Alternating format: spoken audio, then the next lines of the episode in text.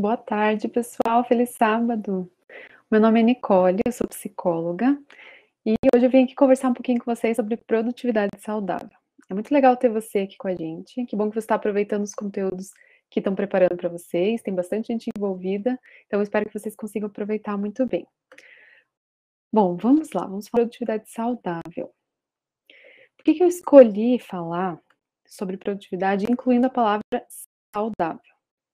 É, eu já tenho algum tempo que eu estou trabalhando com esse tema, que eu tenho estudado mais sobre produtividade e produtividade saudável mais especificamente.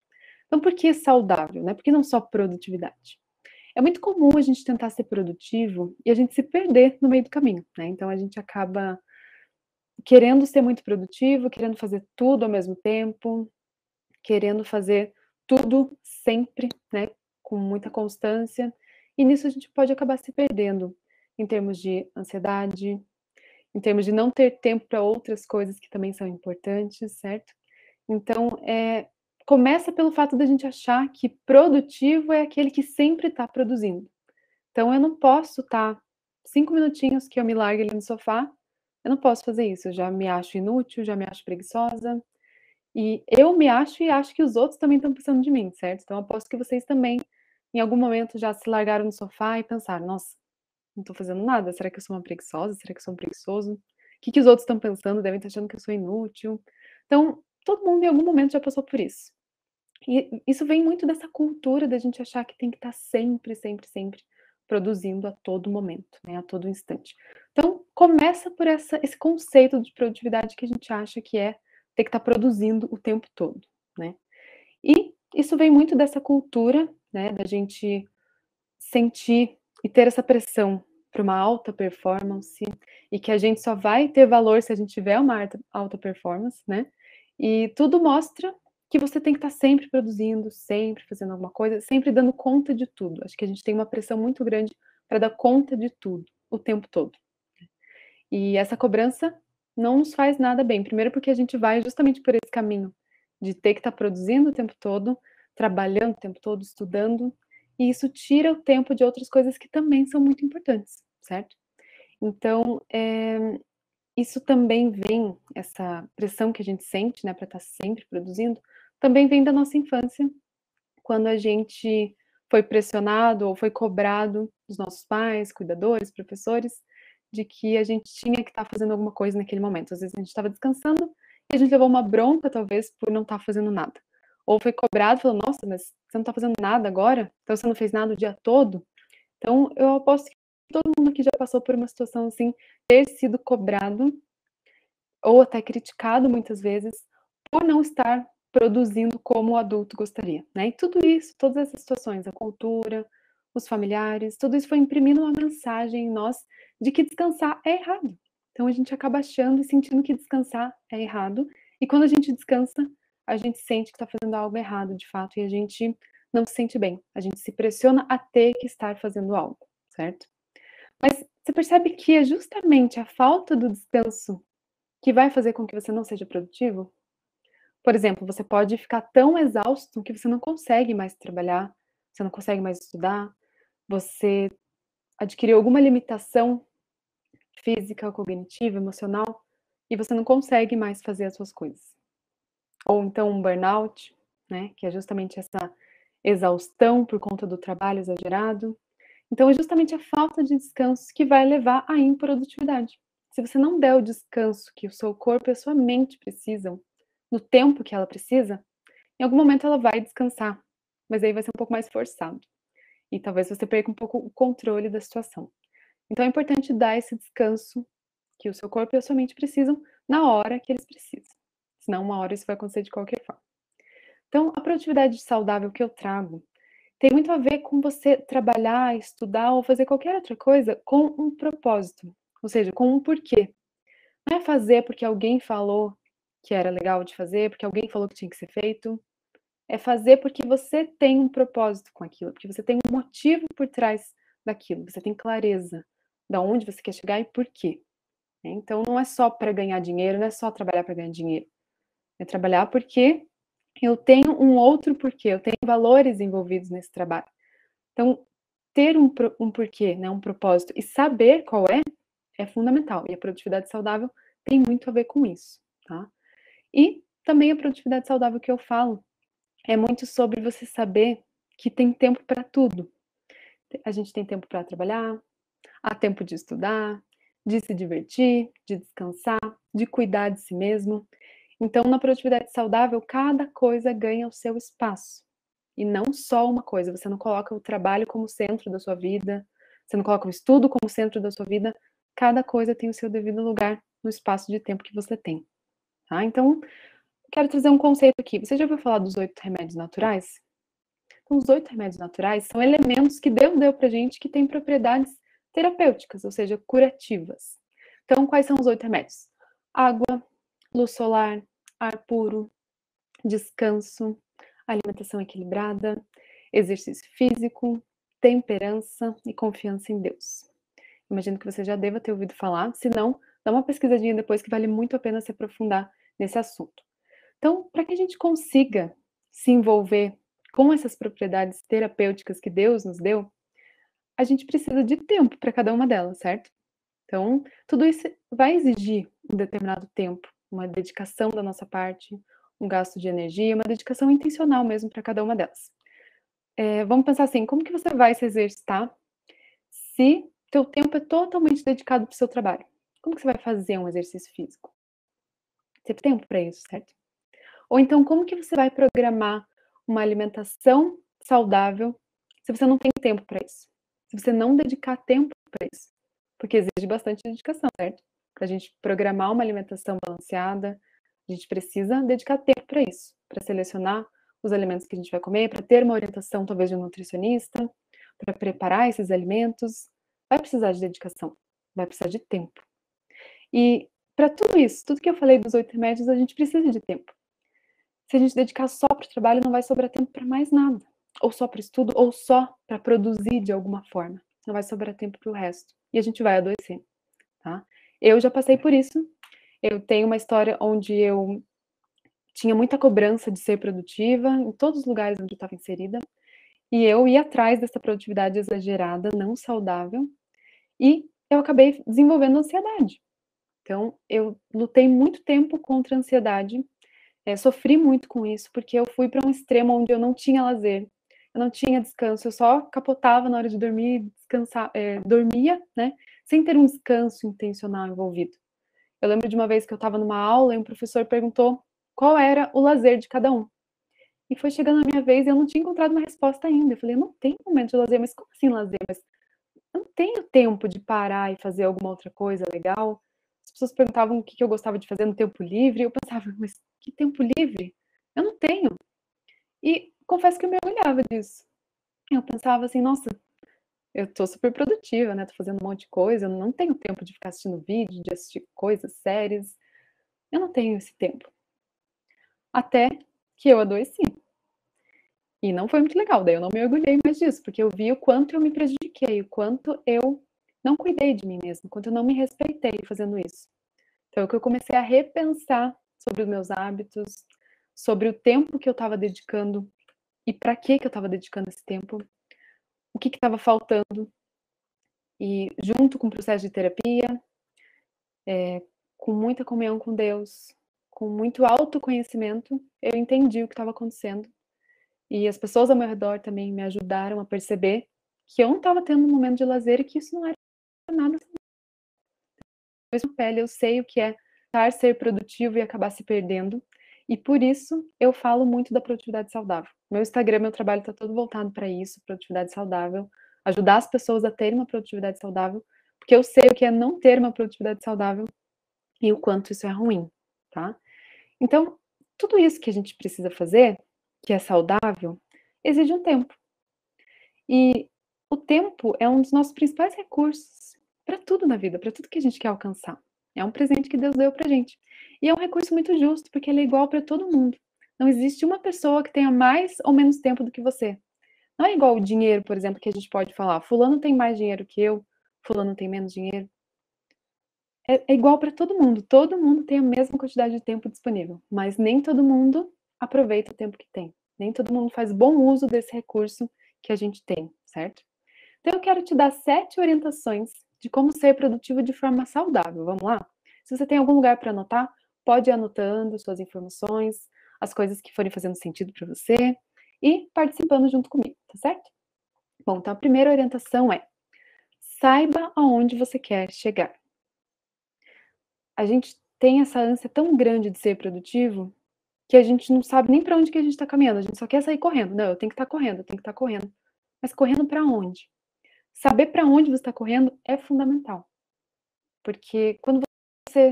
Como que você vai que você chegou nesse lugar que você nem sabe qual é? E se valeu a pena ou não? Você não tem como definir isso se você não sabe onde você quer chegar. Então, saiba onde você quer chegar. Saiba quais são os teus objetivos. E aqui eu quero trazer um aprofundamento sobre isso. Para os meus alunos de mentoria, os meus pacientes da terapia, eu gosto de trazer esse aprofundamento dessa forma. Então, existe um objetivo que eu tenho, e para cada objetivo eu preciso definir metas. A meta nada mais é do que um aprofundamento do objetivo, é um detalhamento do objetivo. Então, vamos supor que meu objetivo seja desenvolver mais saúde emocional. Tá? Vamos colocar como objetivo de vocês ter mais saúde emocional. O objetivo ter mais saúde emocional é muito amplo. Não, não diz sobre o que você vai ter que fazer, diz onde você quer chegar. Mas como você vai chegar lá, não, a gente não sabe exatamente, né? Então é importante definir metas. O que, que seriam essas metas? São ações que, se eu tiver, eu vou alcançar o meu objetivo. Então, ele é um pouquinho mais específico do que o objetivo, mas ainda não é o nível mais específico que eu posso chegar. O nível mais específico que eu posso chegar são as ações veículo. Eu gosto de chamar dessa forma, porque são ações que vão te conduzir, como um veículo mesmo, até os seus objetivos. Então, objetivos, metas, ações veículo. Vamos supor que o objetivo seja é, desenvolver mais saúde emocional.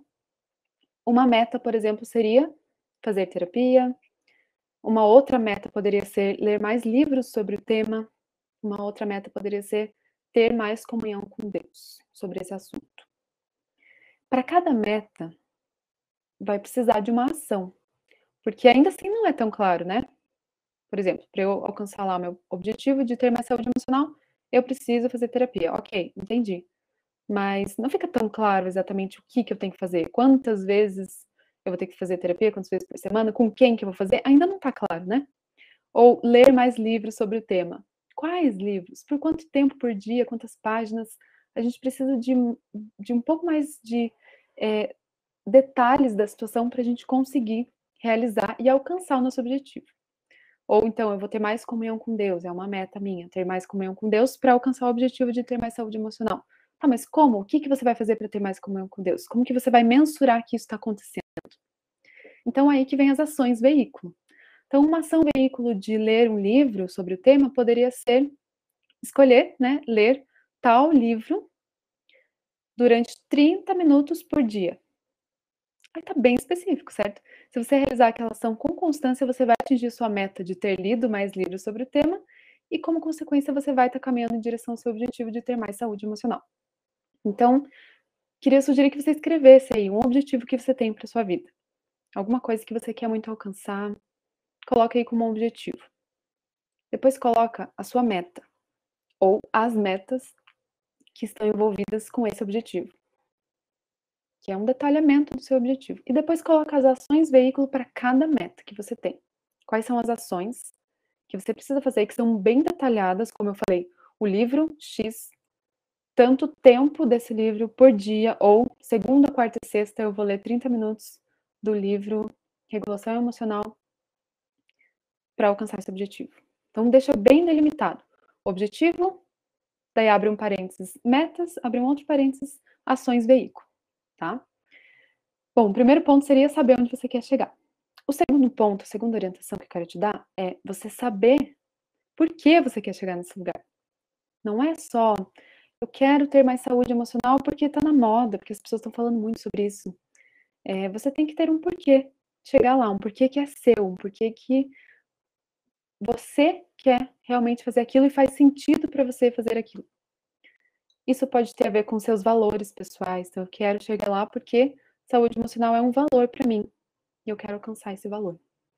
Saúde emocional é importante para eu ter um, um relacionamento melhor com as pessoas, comigo mesma, com Deus, Então aí fica muito mais claro por que, que você quer chegar aonde você quer chegar, certo? Terceira orientação. Anote os seus afazeres e confira as suas anotações. O que eu quero dizer com isso? É, no meio desses objetivos que a gente tem, muitas vezes vão envolver compromissos e tarefas que a gente tem para fazer. Se a gente não deixa isso registrado, é muito mais fácil de esquecer. Então, tem muita gente que perde compromisso porque não anotou, porque esqueceu, é, ou que não faz as atividades, que perde prazos, justamente porque não tem aquilo registrado e bem planejado. Então, uma forma muito simples de você fazer isso é você separar em duas categorias: compromissos e tarefas. Compromisso é tudo aquilo que tem data e hora para acontecer. Então, o horário da sua consulta com seu médico, o horário do culto, uma reunião de trabalho com outra pessoa, tudo isso tem uma data e uma hora para acontecer. Não pode ser na quarta às quatro, está marcado para quinta às três. Entende? Tem uma data e uma hora para acontecer. Então, tudo isso é compromisso. Compromisso vai ser anotado num calendário ou numa agenda física, numa agenda digital, você que escolhe. Mas tem que ser num local, num local que você tenha ali separadinho as datas e os horários, para você registrar bem bonitinho, tá bom? E as suas tarefas é tudo aquilo que você precisa fazer, mas que não precisa ser num determinado horário específico. Então, por exemplo, pagar uma conta não tem que ser na sexta-feira às três da tarde. Não precisa ser. Pode ser, mas não precisa.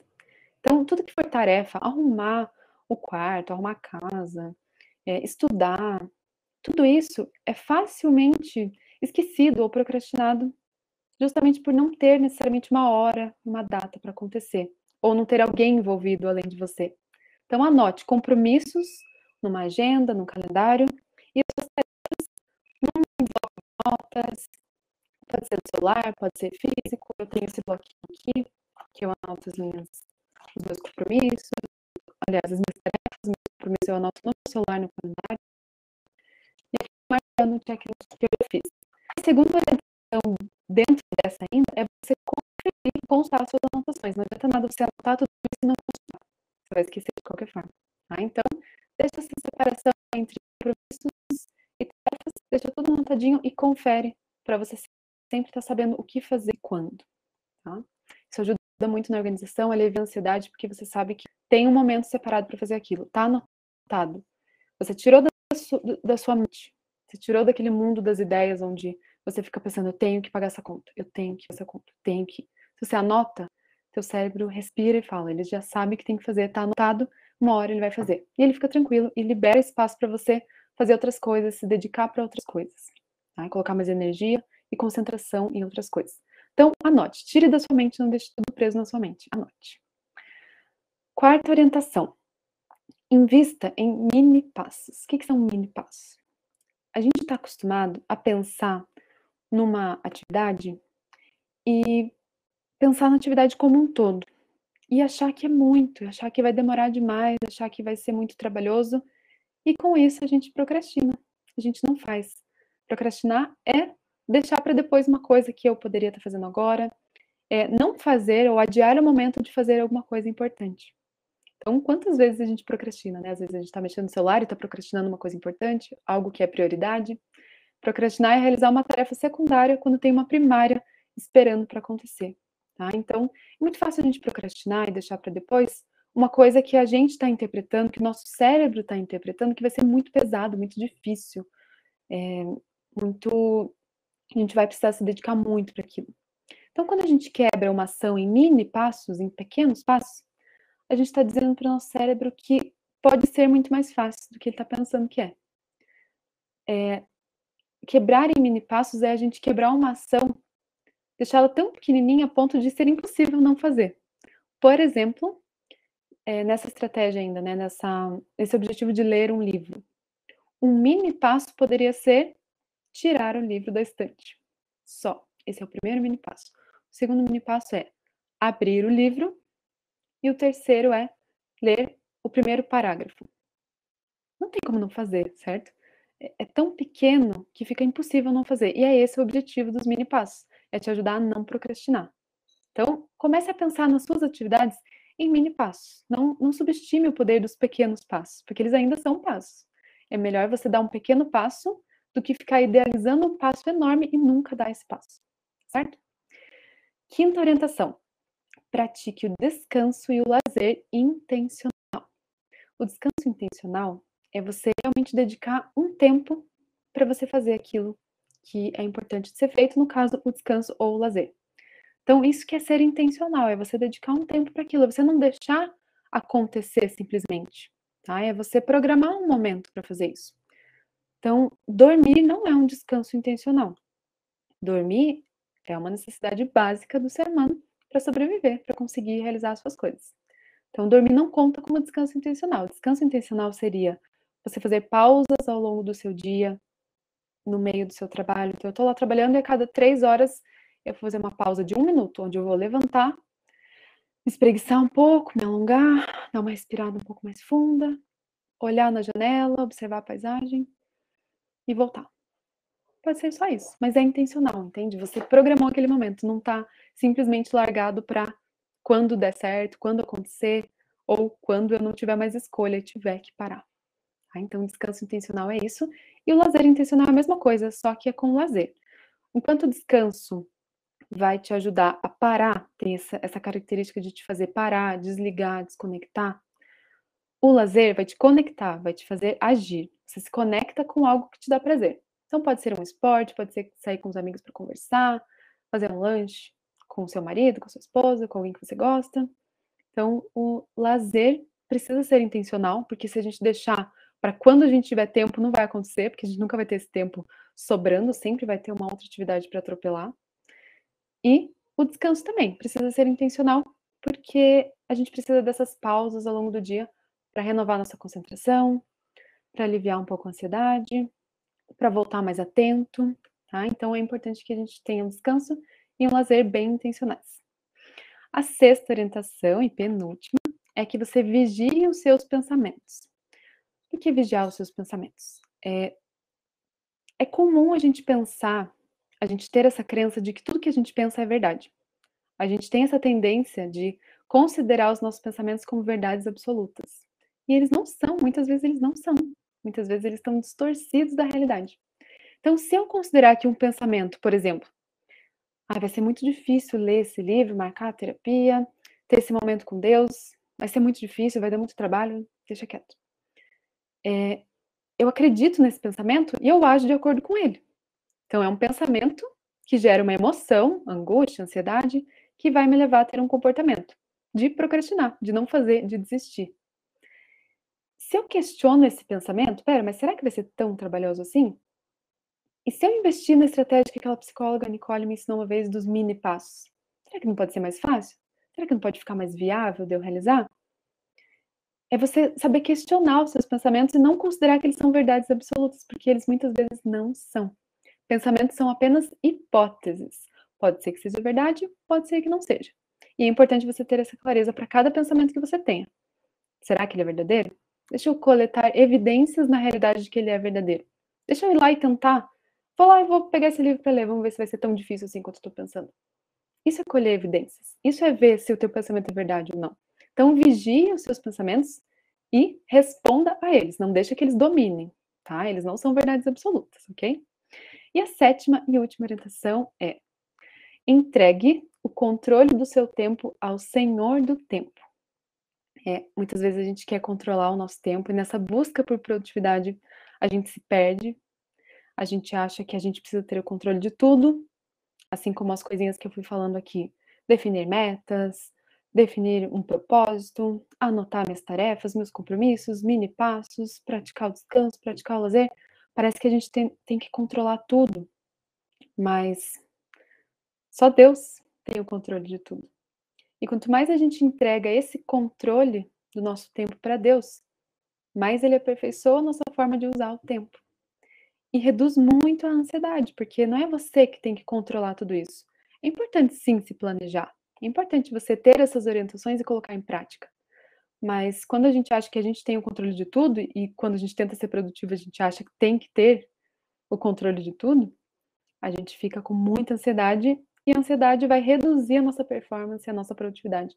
Então, não é produtivo tentar controlar tudo. A gente precisa saber que existe algo que a gente não controla. Mas Deus controla, e isso é o suficiente, é muito melhor do que se a gente estivesse controlando. Então, quanto mais você conseguir entregar o controle do seu tempo ao Senhor do tempo, que é Deus, mais tranquilo você vai ficar, mais produtivo você vai ser e mais produtivo de forma saudável você vai ser. É isso que eu tinha para falar para vocês, pessoal. Eu espero que vocês tenham gostado, espero que tenha ajudado. Qualquer dúvida que vocês ficaram, talvez eu trouxe alguns conceitos aqui que vocês ficaram na dúvida, ou que vocês queiram aprofundar, é só entrar em contato comigo, tá? É, eles vão deixar aqui meu nome para vocês.